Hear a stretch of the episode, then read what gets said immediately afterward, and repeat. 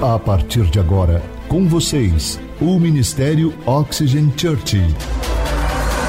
Prepare o seu coração como uma boa terra para receber uma palavra do céu, inspirada e ungida pelo Espírito Santo. Experimente agora estar debaixo de uma atmosfera na presença do Espírito Santo de Deus. Você está pronto? Então prepare-se, porque a palavra chegou. Você já ouviu a expressão me diga com quem tu andas, que eu direi quem tu és? Quem aqui já ouviu essa expressão? Mais ou menos isso é um dito popular, onde sugere que as pessoas são influenciadas pelos seus amigos e pelas companhias com que está ali no seu ciclo de amizade.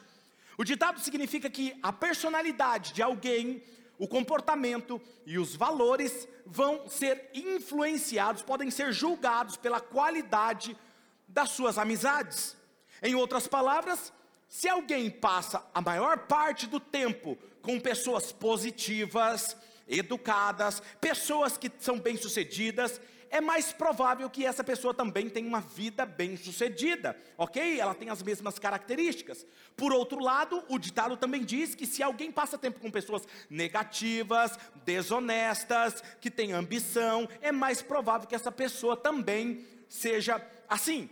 Por isso que é tão importante, em outras palavras, que devemos saber onde o lugar que nós frequentamos, com quem nos relacionamos, que igreja estamos frequentando, pois esses ambientes irão nos influenciar profundamente para o bem ou para o mal.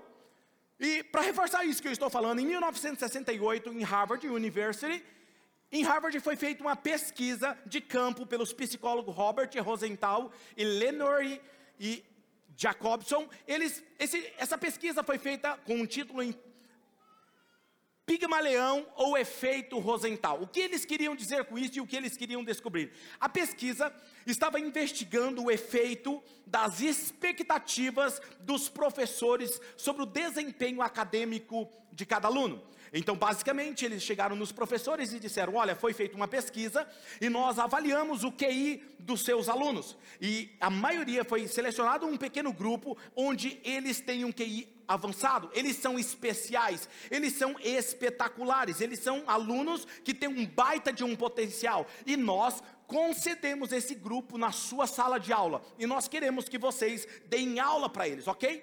Agora veja, essa informação era uma informação falsa. Mas para os professores, eles não tinham essa informação que era falsa. Então eles acreditavam que eles iriam dar aula para pessoas excepcionais, pessoas que tinham um alto desempenho de inteligência.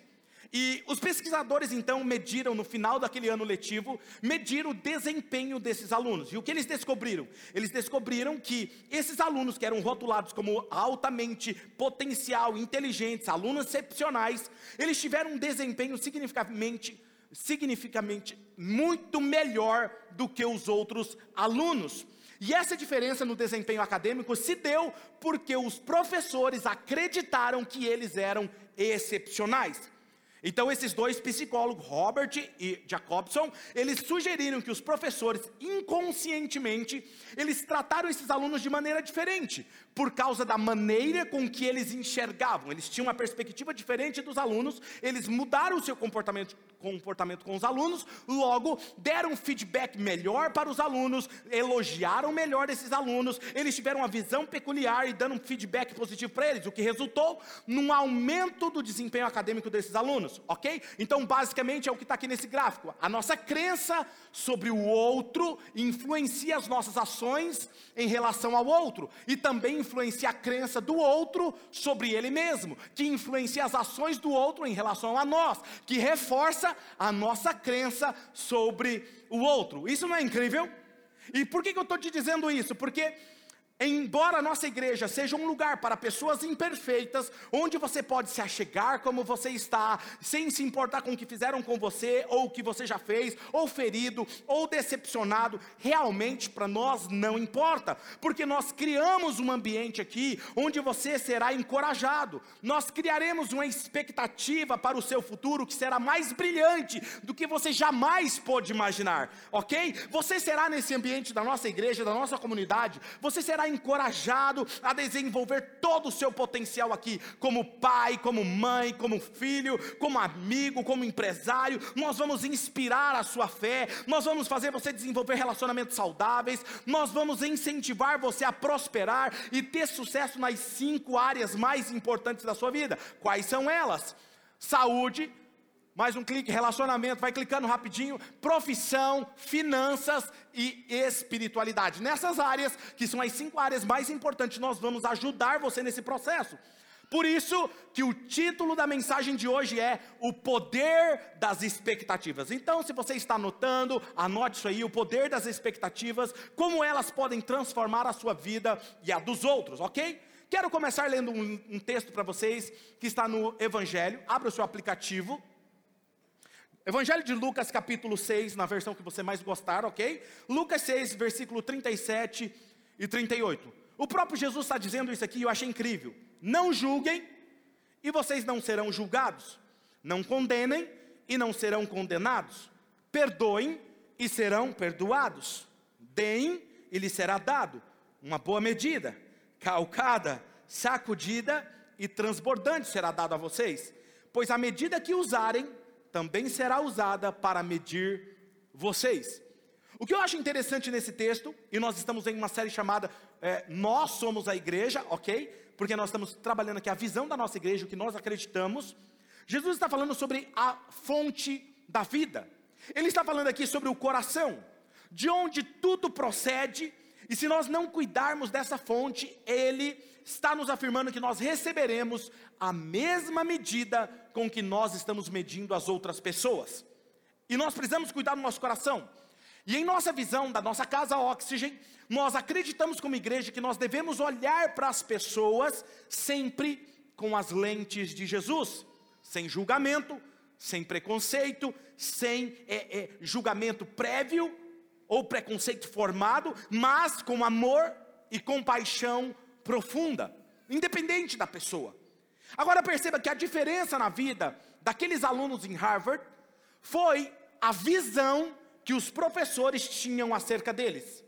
A visão que o professor tinha acerca deles alterou a visão que eles tinham sobre eles mesmos.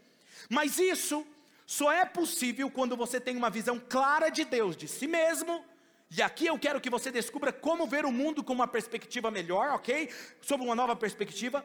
E eu quero passar para vocês apenas três passos simples para te ajudar a enxergar as pessoas através das lentes de Jesus e poder é, mudar a maneira como você vê o mundo. Você está pronto?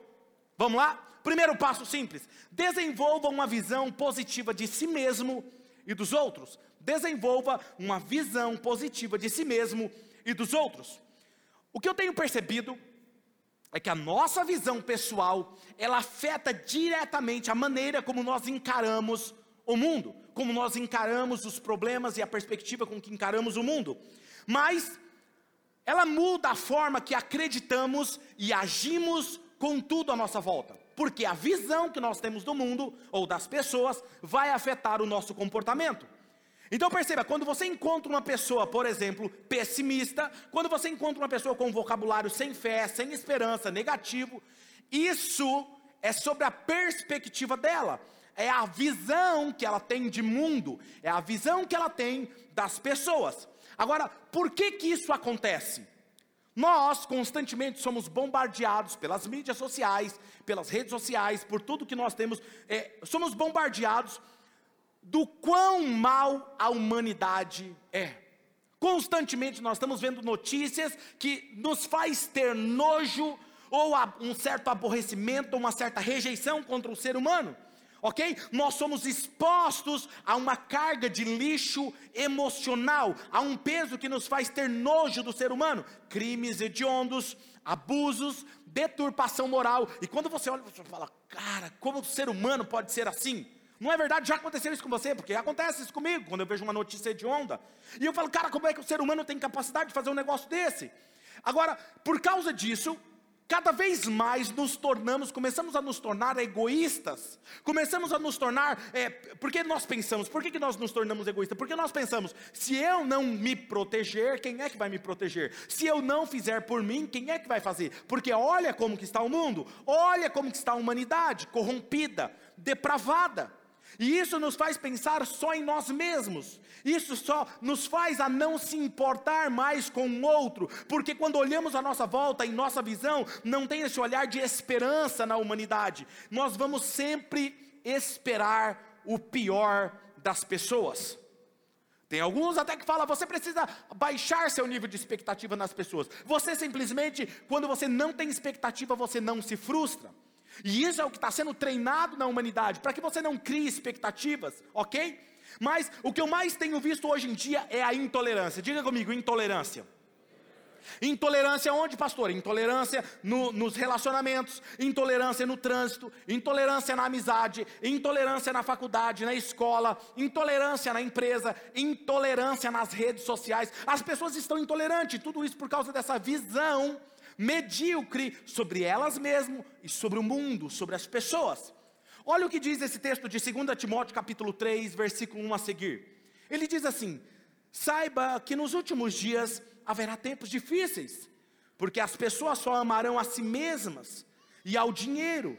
Elas serão arrogantes e orgulhosas, elas zombarão de Deus, desobedecerão aos seus pais, elas serão ingratas e profanas, elas não terão afeição e nem perdoarão.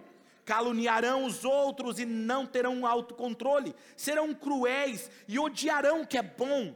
Trairão os amigos, serão imprudentes e cheias de si e amarão os prazeres em vez de amar a Deus. Serão religiosos apenas na aparência, mas rejeitarão o poder capaz de lhes dar a verdadeira devoção. Fique longe de gente assim. Quando eu olho para esse texto, eu vejo que nós estamos vivendo isso. E isso é resultado de uma visão deturpada de nós mesmos e dos outros. E não pense aqui que os cristãos estão isentos. Não, pastor, nós somos cristãos, nós pensamos diferente. Não, nós não estamos isentos. Se nós não tivermos alinhado com a visão de Deus, para olharmos para as pessoas com essa perspectiva de Deus, nós teremos a visão distorcida e vamos esperar sempre o pior das pessoas. Mas para restaurarmos essa visão, nós precisamos saber como Deus vê a mim e aos outros. Como que Deus me vê? Como que Deus vê as outras pessoas? Vamos dar uma olhada como é que Deus vê isso? Salmo 139, antes de eu ler esse texto, eu quero citar uma frase para você. Ser exposto ao lixo emocional é inevitável, mas viver intoxicado com essa visão é uma escolha. Salmo 139, versículo 14, olha o que diz, leia comigo esse texto, vamos lá? Um, dois, três. Eu te agradeço por me teres feito de modo tua ó. Isso quer dizer que quando você olhar no espelho a primeira vez do dia, o que, que você vai falar? Obrigado, Senhor. Eu já sabia, mas eu quero reforçar que eu sou lindão mesmo. O Senhor faz uma obra maravilhosa. É uma perspectiva diferente, porque é assim que Deus faz uma obra de arte. Veja que essa forma como Deus nos criou, uma obra extraordinária, uma verdadeira obra de arte. Agora, o nosso problema é que quando nós temos a nossa visão afetada pelas circunstâncias ou por aquilo que nós já passamos, e muitas pessoas têm dificuldade aqui, ok? De acreditar nas pessoas, por quê? Porque já foram decepcionadas, porque já foram traídas, porque já foram enganadas. E quando isso acontece, é como se elas colocassem uma lente deturpada deturpada em sua visão. E a partir daquela visão deturpada é como ela enxerga o mundo. E eu quero que você imagine isso, ok? Quando você está com um óculos, se você já usou óculos, eu já usei óculos. Quando você está com uma lente embaçada, você não enxerga direito. Ou quando o grau avançou, não é verdade? Você também não enxerga, fala, cara, tem alguma coisa. Você tira, dá aquela esfregada assim. Porque a primeira coisa é isso, né? Você não quer admitir que a visão está encurtando. Aí você fica limpando aqui, dá aquela colocada assim, assim. Coloca. E quando não, o braço começa a ficar meio curto, né? Coloca meio assim. Começa a forçar. Agora é a mesma coisa quando você começa a enxergar de, de uma maneira deturpada, ok? Uma visão distorcida nos cega para a beleza e o potencial do mundo, mas ao enxergarmos com os olhos de Deus, nós somos capacitados a acreditar e investir em pessoas. O que eu quero dizer para você é que não deixe que a desesperança obscureça a sua visão. E como que eu faço isso, pastor? Como é que eu faço para que a minha visão não me atrapalhe? Sabe, onde está o ponto de virada aqui? Diga comigo, através do perdão. Cara, é através do perdão, não tem como você mudar a sua visão se você não tiver ver e sentir o poder do, do perdão, porque o perdão, ele tem poder de limpar a sua visão e nos encher de esperança. Talvez você me diga, mas pastor, é que você não sabe o que fizeram comigo, é que você não sabe o quão doloroso é somente lembrar disso. Deixa eu te falar outra coisa para você, você que gosta de anotar: ser ferido é inevitável, mas viver ferido é uma escolha. Acreditar em um mundo onde você nunca será ferido é o mesmo que acreditar que você tem que passar, atravessar uma floresta fechada e atravessar ela e sair do outro lado sem nenhum arranhão. Impossível.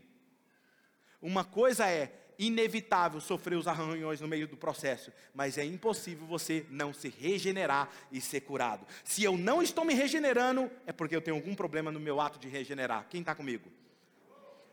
Perdoar não é sobre o outro estar certo. Perdoar não é se o outro está arrependido, mas é sobre você se colocar acima da dor e da decepção.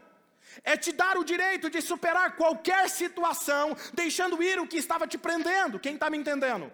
Perdão não é sobre o outro, é sobre você. Nosso maior exemplo disso é Jesus. Quando Jesus estava na cruz, sendo crucificado, Lucas 23, versículo 34, o que ele disse? Leia comigo, vamos lá, um, dois, três. Jesus disse: Pai. Jesus não esperou eles se arrependerem, Jesus não esperou eles mudarem, Jesus perdoou, porque o perdão é sobre quem está dando e não sobre quem está recebendo. Uou! Aí quando a pessoa diz assim, não, pastor, mas eu não estou sentindo de perdoar, o problema não é o outro, o problema é com você. Não, não, pastor, mas é que é que o senhor não sabe o que eu passei. Lógico que eu sei. Mas isso só me diz onde você está. Quando você não perdoa, escuta, escuta, que essa está vindo de graça, nem está anotada. Quando você não perdoa, só me mostra em que nível você está. Você está e continua no mesmo nível da dor. Porque quando você supera a dor, você não tem mais por que não perdoar, porque o perdão é sobre você e não sobre o outro que te feriu. O perdão diz mais sobre você do que sobre quem recebe o perdão. Eu já passei por momentos difíceis na minha vida, minha caminhada frustrante. Eu, eu senti a dor da alma que me fez desacreditar nas pessoas que eu mais amava. E aí não, não espere ser decepcionado e traído pelos seus piores inimigos, ou por aqueles que declaradamente diz que te odeia. Porque sempre quem vai te decepcionar é quem mais você menos espera que vai te decepcionar. Quem você vai se sentir traído é justamente aquele que é dentro da sua casa, ou perto de você, que come no seu prato. Quem está comigo? O fato do ser humano errar com Deus e se tornar egocêntrico não fez Deus perder a esperança na humanidade. Porque o perdão de Deus dizia a respeito dele, não sobre o erro da humanidade. Qual dor você passou? Cometeu talvez um erro, ou que talvez fez você mesmo desacreditar em você mesmo. É que talvez você, talvez um vício, e você fala assim, pastor, é que eu tenho um problema, eu tenho um vício. Ou cigarro, ou bebida, ou drogas, ou drogas ilícitas, ou sou em remédios, eu sou viciado em remédios, eu não consigo superar isso. Eu já tentei. Eu não consigo. Ou talvez você vai falar, não, palavra é que eu tenho um problema com palavras torpes, xingamentos, grosseria, estupidez. Você já feriu tanto quem você ama que você aceitou isso como sendo a sua identidade, porque você não consegue mudar. Talvez você me diga, mas pastor, eu já tentei várias vezes, eu não consigo parar com esse vício, eu não consigo parar com esse pecado, e esse pecado me faz eu me sentir cada vez mais sujo, indigno do amor e do perdão de Deus, por isso eu desisti de tentar. Não, eu não quero que você tente, eu quero que você continue treinando. Diga, eu estou treinando. Diga, eu estou treinando eu quero que você assista esse vídeo para você entender a importância do treinamento.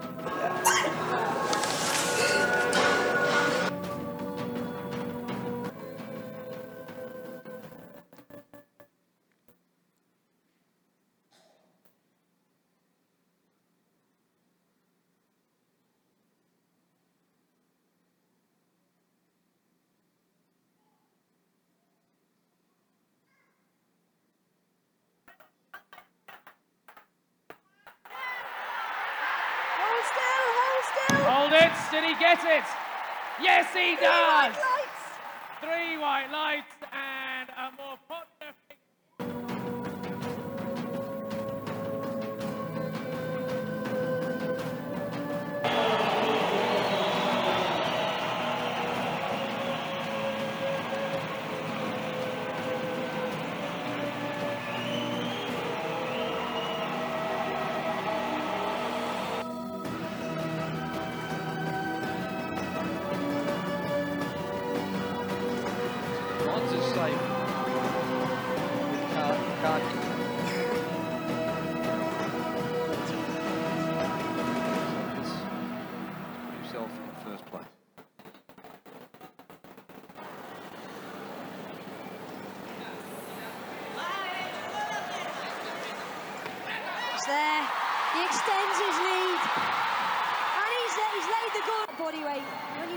just going to ask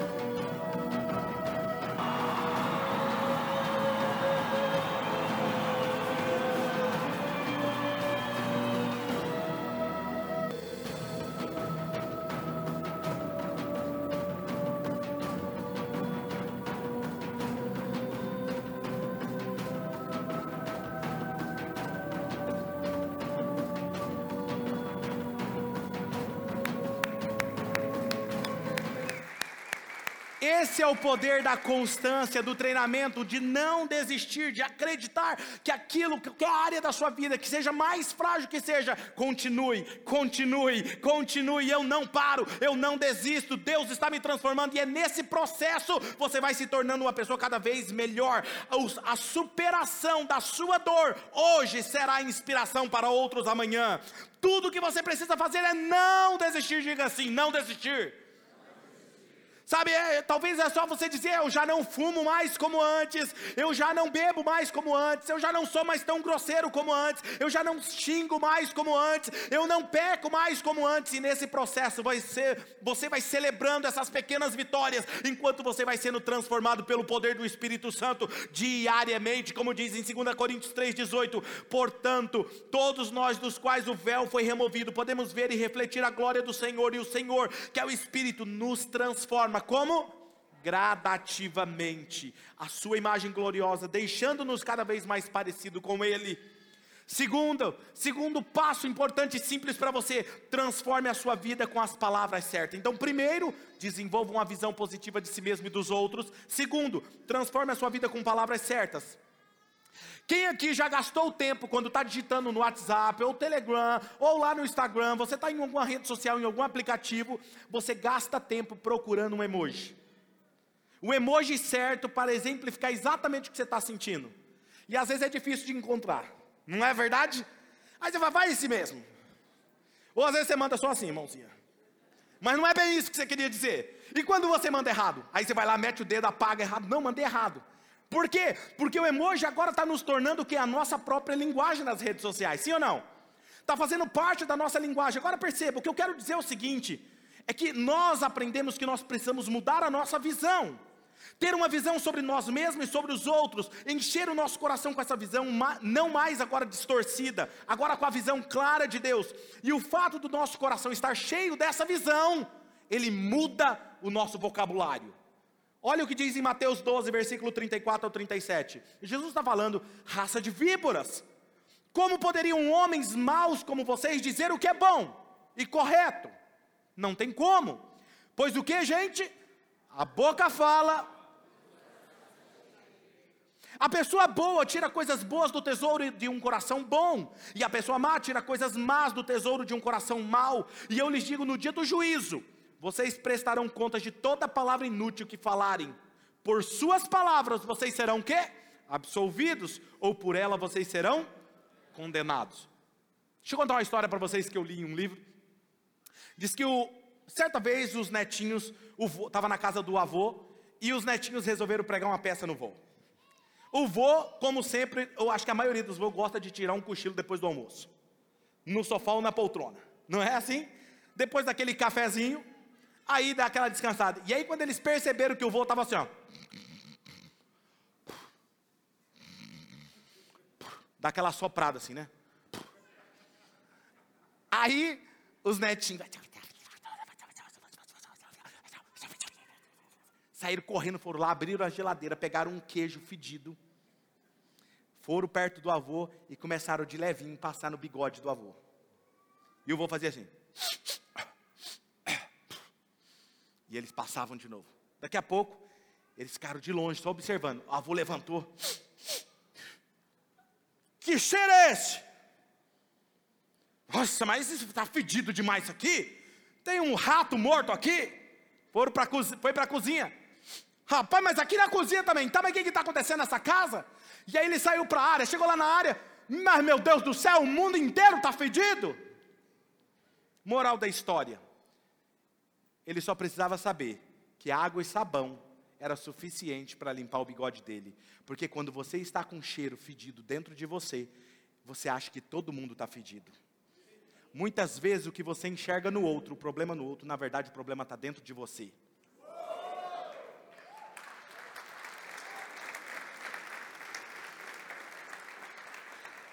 Impossível você enxergar-se com a visão de Deus sobre si mesmo e sobre, sobre como Deus te vê e as suas palavras serem venenosas. É impossível você ver como Deus vê o ser humano e as suas palavras serem pesadas e amargas. Não tem como. Por quê? Porque as suas palavras são o resultado do mau cheiro ou da boa fragrância no seu coração. As suas palavras é resultado do mau cheiro ou da fragrância do seu coração. Uma pessoa negativa, pessimista, sem esperança, ela está apenas deixando derramar para fora dos seus lábios o que está transbordando em seu coração. A pergunta é: o que tem saído dos seus lábios? Efésios capítulo 4, versículo 29 diz o quê? Vamos lá, um, dois, três. Evitem o linguajar sujo e insultante. Que todas as suas palavras sejam o que, gente? Boas e úteis. A fim de quê? Dar ânimo àqueles que a ouvirem. A pergunta é: todas as palavras que estão saindo da sua boca estão gerando ânimo e fé naqueles que estão ouvindo?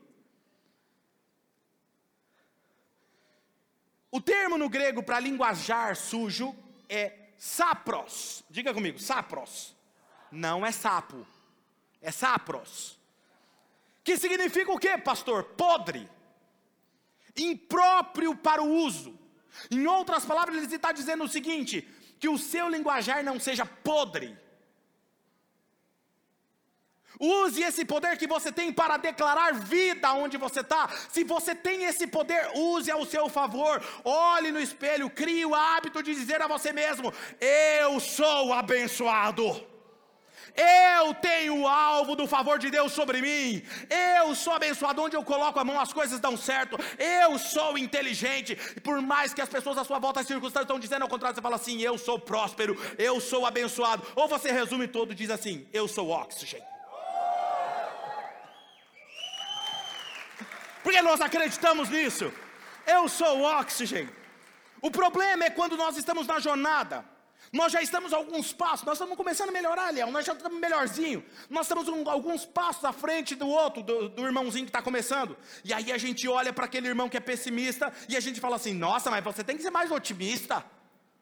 Nós somos rápidos em criticá-lo e falamos: pare de falar negativamente, você é uma pessoa pessimista demais. Nós esquecemos que nós queremos mudar a linguagem das pessoas, sem mudar a visão delas sobre elas mesmas. Você quer mudar o vocabulário de alguém?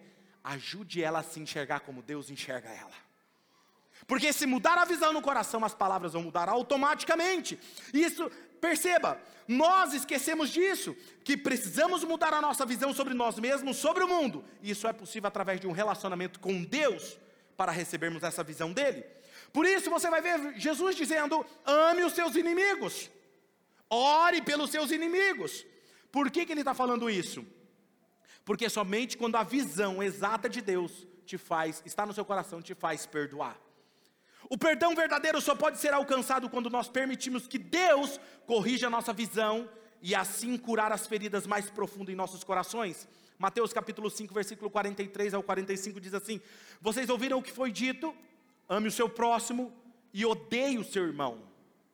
Eu, porém, lhes digo, Jesus dizendo: amem os seus inimigos e orem por quem os persegue.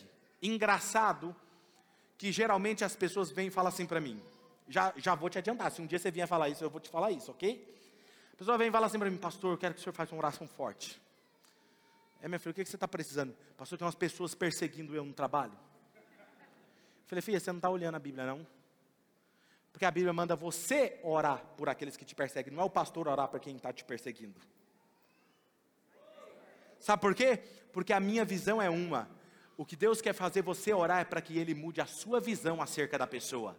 E nós queremos que Deus mude a pessoa, enquanto na verdade Deus quer mudar eu e você é sobre mim, é sobre mim, o Evangelho é sobre mim, é sobre me mudar, me transformar em uma nova pessoa. Desse modo, olha o que Jesus está falando: vocês agirão como verdadeiros filhos do seu Pai, que está no céu, pois Ele dá luz, o sol, tanto para os maus quanto para os bons, Ele faz chover tanto para os justos e sobre os injustos. Quando você deixa sair da sua boca as palavras corretas, como resultado da visão que Deus plantou no seu interior, o que, que acontece? A sua vida é transformada, os seus relacionamentos são transformados, as suas finanças são transformadas, a sua empresa é transformada. O que sai da sua boca tem o poder de matar ou dar a vida à sua volta. Suas palavras têm o poder de ferir ou curar, destruir ou construir, afastar ou aproximar. Por isso, escolha com sabedoria, pois a sua boca é uma arma poderosa que pode trazer tanto caos quanto a paz, a tristeza ou a alegria, a escuridão ou a luz para aqueles que o cercam. Provérbios 18, 21, leia comigo esse texto. Olha o que diz esse texto: 1, 2, 3. A língua tem o que, gente? Tem o que? De o que? Para trazer morte ou vida.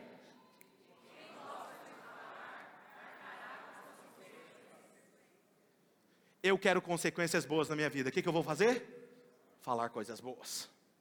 Tem alguém entendendo aqui o que Deus está falando hoje com você? Deus te tirou da sua casa, Deus te tirou lá de onde você estava para você ouvir hoje. Quer mudar a sua vida? Deus, eu estou precisando de ouvir a palavra de Deus. Deus está falando assim: é, então muda a sua visão e muda sua, o que você está falando, muda o que sai da sua boca. Você sabia que quando você. Imagina uma xícara de café bem quente. Quem gosta de café aqui, quem não gosta de um leite achocolatado, bem quente, bem quente mesmo. Xícara cheia. E sabe quando você tropeça assim e derrama café na sua mão? Cara, dói, né? Você sabia que psicologicamente os mesmos sinais de, no seu cérebro de alerta quando você queima e sente a dor na sua mão, você sabia que é a mesma dor que você sente quando alguém te fere com palavras? é a mesma área do cérebro que é ativada. Quando você se sente excluído, quando você se sente é, é, isolado, nós processamos a mesma dor emocional da mesma forma que processamos a dor física, porque nós somos seres sentimentais. Então veja, acreditar e declarar o melhor das pessoas fazem com que elas acreditem e deem o melhor de si. Então olha para o seu cônjuge e começa a falar coisa boa. Pastor, mas é difícil. Pois é, minha filha, já começa a acreditar pela fé. Fé é falar o que você não vê. Vai por mim. Chama um homem de trabalhador, de próspero. Meu filho, eu vou te falar uma coisa. Eu estou vendo hoje, você vai fechar tantos negócios. Rapaz, ele vai acreditar nesse negócio. Você vai ver que ele vai voltar diferente para casa. Entendeu? Quando o marido chegar em casa, irmã, ele precisa dos minutinhos na caixinha do nada. Não fica falando coisa que não é para falar. Porque você descarrega tanta coisa na cabeça dele, não, só pergunta se ele está bem. Daqui a pouco ele vai estar tá bem, ele, vai, ele mesmo vai falar com você. Tem que ter sabedoria. Use a sua sabedoria. Lembre-se sempre que as suas palavras podem ter um impacto emocional profundo nas pessoas ao seu redor. E cabe a você decidir se quer deixar um legado de destruição ou de esperança. Terceiro passo simples para você mudar a sua visão acerca do mundo e das pessoas sirva como resultado dessa visão. Então, primeiro, desenvolva uma visão positiva de si mesmo e dos outros. Segundo, transforme a sua vida com as palavras certas. E terceiro, sirva como resultado dessa visão. Há um poder transformador quando nós recebemos essa visão clara de Deus em nossas vidas. quanto Ele nos ama. E quando nós nos sentimos amados por Deus profundamente, essa visão, ela é tão forte, que ela é capaz de te mover na direção do próximo. Quando você recebe a visão de Deus, do quanto você é amado, ela é tão forte que ela vai te levar a servir o outro. Como assim, pastor? Impossível estarmos com Deus, num relacionamento com Ele, não descobrirmos o quanto Ele nos ama. Impossível esse amor não inundar cada célula, cada átomo do seu corpo e transbordar, limpar a sua visão que estava obscurecida e em consequência, essa visão clara te mover na direção das pessoas necessitadas. Mateus 20, versículo 26 diz assim: Entre vocês, porém, será diferente. Quem quiser ser o líder entre vocês, que seja servo. E quem quiser ser o primeiro entre vocês, que se torne escravo. Pois nem mesmo o filho do homem, ele está falando dele mesmo, de Jesus, veio para ser servido, mas para servir e dar a sua vida em resgate por muitos. Veja que Jesus, ele não serviu baseado em quem ele estava servindo, ele serviu baseado em quem ele era. O problema de muitas pessoas que não servem é porque ela está olhando para o outro que será servido. Enquanto na verdade servir é sobre identidade. Servir é sobre nossa visão clara da nossa identidade. Uma pessoa nunca se tornará voluntária e servirá sem esperar nada em troca, enquanto ela não tiver claro quem ela é. Porque o serviço não é algo que fazemos, é quem somos. Enquanto essas pessoas estão no processo, elas sempre dirão algo do tipo: Pastor, aqui eu não estou pronto para servir ainda. Ou talvez vão dizer: Não, mas eu vou servir aonde? Eu nem sei onde eu me encaixo na igreja para servir. Não é porque na verdade, pastor, eu não tenho tempo para servir. Mas essa fala é resultado da visão distorcida que ela tem de si mesmo e dos outros. Porque quem serve não serve só na igreja, serve em casa também, serve no trabalho, serve na rua, ajuda uma senhora a atravessar, ajuda alguém que precisa, é porque é quem ele é. Outro dia, eu peguei uma vassoura, uma pá, eu e o Marquinhos fomos lá fora. E estávamos limpando um lixo lá na rua. E alguém passou e viu. E depois me perguntava, pastor, mas por que o senhor está fazendo? O senhor é o pastor. Eu falei, qual o problema? Eu não consigo olhar algo que precisa ser feito e eu não fazer. Eu não sou perfeito mas eu estou no processo, isso é quem eu sou. Servir, servir não é sobre eles, servir é sobre mim. Impossível não nos sentirmos amados por Jesus, e esse amor não refletir em servir os outros, não nos mover na direção do outro, para que eles também tenham a mesma visão clara que nós temos. É como se você passasse a vida toda enxergando com uma forma míope. Você sabe como uma pessoa míope enxerga? Mais ou menos assim. E aí você descobre que tem um médico que resolve o seu problema. E você vai nesse médico e ele, com uma pequena cirurgia, umas gotas de um colírio, ele faz você enxergar dessa forma clara. Você vai chegar no Vini que também tem a visão de sorriso. Não, Vini, você precisa ir lá, mano, é muito bom. Porque quem tem uma visão clara, quer que todos que sofrem daquilo recebam a mesma visão clara. Faz sentido para você? Quando servimos, revelamos o coração de Deus. O serviço sacrificial é a expressão mais pura de amor. Jesus, o nosso maior exemplo do que é ser um servo voluntário, serviu até mesmo aquele que negaria ele, que trairia ele, porque servir era sobre a sua identidade, não sobre quem estava sendo servido. João 13, 12 diz assim: depois de lavar os pés dele, Jesus vestiu a capa novamente, retornou ao seu lugar e perguntou: Vocês entenderam o que eu fiz?